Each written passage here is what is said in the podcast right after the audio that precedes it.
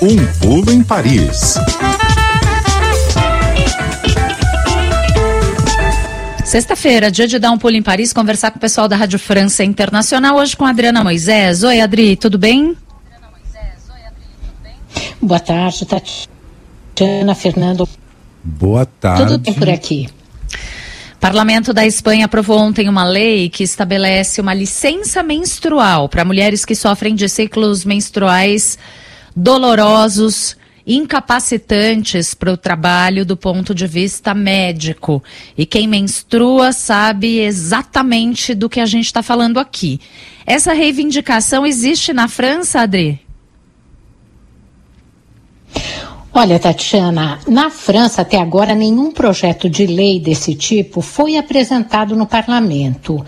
Mesmo assim, um número pequeno de empresas, cerca de 10 em todo o país, já oferecem a licença menstrual para as assalariadas. Elas podem se ausentar do trabalho por um ou dois dias por mês apenas notificando a Direção de Recursos Humanos, sem necessidade de apresentar um atestado médico e sem desconto no salário, o que é muito interessante. A empresa paga normalmente, como se elas estivessem trabalhando. Uma pesquisa do Instituto IFOP, realizada em outubro do ano passado, que foi encomendada por um fabricante de coletor menstrual, apontou que 66% das mulheres que trabalham na França eram favoráveis à criação da licença menstrual e 64% recorreriam a ela caso fosse instituída aqui no país, Tatiana. Na França, feministas são contra uma licença desse tipo? Olha, na avaliação de um coletivo feminista chamado Osele Feminismo, Ousem o Feminismo, essa licença, tal qual foi aprovada na Espanha, pode ser uma faca de dois gumes. As feministas aqui consideram que pode ser aquela boa ideia que pode prejudicar o acesso, causar mais discriminação à mulher no mercado de trabalho. As ativistas dizem, Fernando, que a lei recém-aprovada é muito boa no sentido de dar visibilidade ao fato de que há muitas mulheres que não podem trabalhar porque sofrem dores intensas. Mas, segundo esse coletivo, Ouso Feminismo, a melhor solução ainda é buscar um melhor tratamento da dor e um diagnóstico mais rápido. Quando elas falam isso, elas se referem à endometriose, que é aquela doença uterina que causa fortes cólicas durante o período menstrual e ela ainda demora muito tempo para ser diagnosticada. Aqui na França, cerca de sete anos em média para se obter um diagnóstico correto de endometriose. E um dos motivos é que às vezes as mulheres vão ao médico, estão em busca de um diagnóstico, mas o próprio médico não reconhece a dor da mulher e não consegue fazer esse diagnóstico. Então, tem ainda aquela cultura social de que durante a menstruação é natural a mulher sentir cólicas fortes e dor, e as feministas acham que a luta deve ser concentrada nesse aspecto do diagnóstico da endometriose, mais do que criar essa licença, que ainda pode ser muito prejudicial, na opinião delas, hein? não é a minha, mas é o que elas hum. alegam, muito prejudicial às mulheres no acesso ao mercado de trabalho, Fernando. É muito curioso a gente é, observar o quanto médicos, homens, às vezes não tem a menor noção do que é uma dor menstrual, né? É, como a gente está falando aqui, há pessoas que menstruam e têm dores incapacitantes mesmo, né? E a gente olhar um pouco para o quanto a medicina, de uma maneira geral, desde os primórdios até hoje em dia, é muito masculina, né? O saber médico é sempre do homem. E aí, quando chega para tratar o corpo é, de uma mulher, né? É, como é que fica? Eles não entendem, eles não compreendem. É, não seria então uma razão adicional para defender a licença menstrual, Adri? Pois é, seria. Eu compartilho, acho interessante, eu pessoalmente acho interessante essa ideia que foi aprovada, esse projeto que foi aprovado na Espanha. Mas as feministas aqui, elas eh, têm, digamos assim, uma ordem das lutas que elas consideram importante levar. A primeira delas é justamente a educação nas escolas, né? Ensinar nas escolas desde os primeiros anos né, da adolescência, o que é um ciclo menstrual, sensibilizar as adolescentes para o próprio corpo, para que elas desconfiem de que precisam de atendimento médico se tiverem sentindo cólicas muito fortes, é, acostumar a comunidade a respeitar essa dor das meninas. Isso passa também pelo professor na escola, sabe, Tatiana? Deixar a adolescente voltar para casa. A escola na França, a escola pública, hein, é muito rígida às vezes, né? Tem enfermaria nas escolas e tal, mas é aquela coisa, ainda existe um estigma em relação à menstruação das mulheres isso que você está falando, né? Não se admite que a dor é, possa ser muito forte, que Acham isso que é possa ser um frescura. sofrimento e que deveria ser respeitado. Total. Acham que é frescura, né? Faz parte, né? Dessa visão global completamente deturpada, né? Do corpo feminino. Então as feministas, elas antes de que se estabeleça, elas acham muito bom, hein? As empresas que oferecem atualmente essa licença, elas estimulam, não é que elas sejam contra. Só que elas ainda estão, assim, é, numa escalada, assim, de lutas que, primeiro, a conscientização eh, de meninos e meninas na escola sobre o que é menstruação, que isso pode acontecer, diagnóstico de doenças, endometriose ou outras que possam estar causando mal-estar e dor nas meninas durante o período menstrual e também eh, terminar as desigualdades de acesso ao trabalho para as mulheres, porque elas ainda, so- ainda são preteridas no acesso ao mercado de trabalho do que os homens, isso independentemente das dores menstruais. Então é nesse sentido que as feministas colocam essa, essa luta delas, né?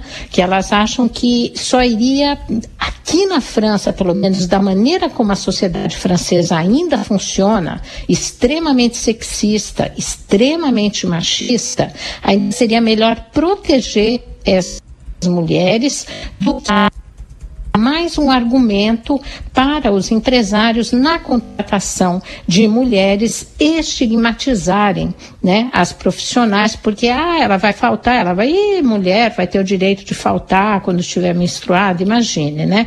A mesma luta que a gente teve, né, para ser aceita, ter licença maternidade, todas as, as conquistas que as mulheres têm eh, que fazer ao longo da, da vida profissional, É, né? então, Eu é. acho que é nesse sentido. Elas não são contra que as empresas adotem, mas é combater o sexismo de base, como um todo, e desde a escola. Acho que é por isso que elas têm esse posicionamento nesse momento, Tatiana. Agora, Adri, sobre as relações entre as mulheres na França e o mercado de trabalho, como é que são? Tem inclusive empresas que adotam uma licença menstrual por aí?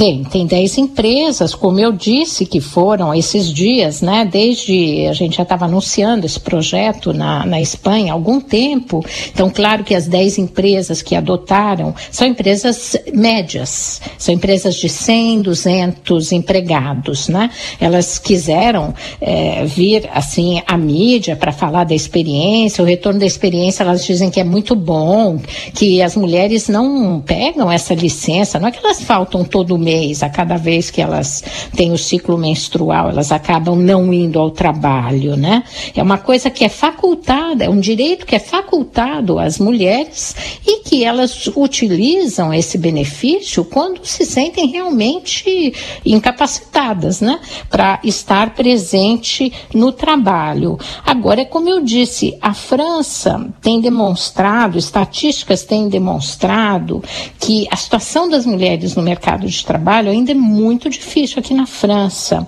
Ela é muito dura. O machismo não recua nos recrutamentos, quer dizer, as mulheres são muitas vezes preteridas, não vamos ficar nem falando daquela coisa de sempre, né, na direção das empresas e tal. Não, é no dia a dia, nos cargos mais baixos mesmo, elas continuam sendo preteridas em relação aos homens e às vezes saem dados estatísticos de, de, de coisas alarmantes. E, inclusive, o debate sobre a reforma das aposentadorias que está acontecendo nesse momento, agora aqui na França, está demonstrando isso, né? O quanto as mulheres são prejudicadas é, por razões múltiplas no mercado de trabalho. Inclusive, as doenças profissionais estão avançando muito mais rápido entre as mulheres do que os homens atualmente, Fernando.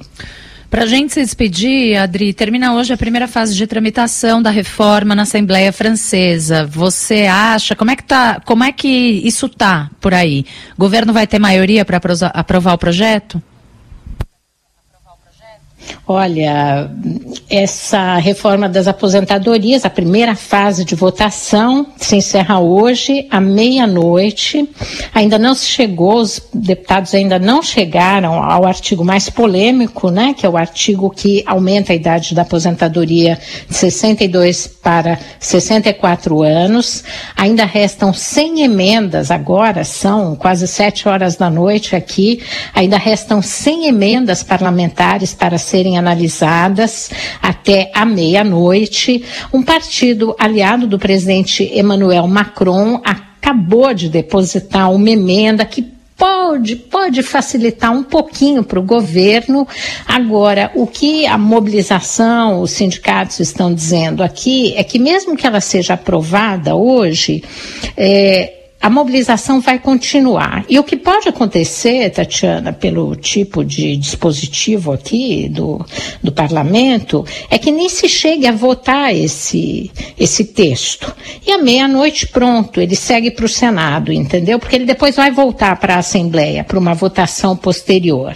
Então a batalha vai continuar eh, nas próximas semanas, até já tem mais uma grande greve nacional convocada aqui na França para o dia 7 de março março. E as mulheres estão combatendo muito nessa mobilização social, porque essa reforma é realmente muito prejudicial às mulheres aqui na França. Perfeito. Adriana Moisés, da Rádio França Internacional, pessoal da RFI, está conosco toda sexta-feira no nosso Pulo em Paris. Obrigada, Adri, bom carnaval e até Bom carnaval aí na próxima. França. Tem alguma coisa aí, Adri? Obrigada. Tem carnaval aqui tem, também. Tem. Em Paris tem carnaval domingo. É um dia só, mas vai ter carnaval no domingo. Aproveita. Ah, deixa eu contar.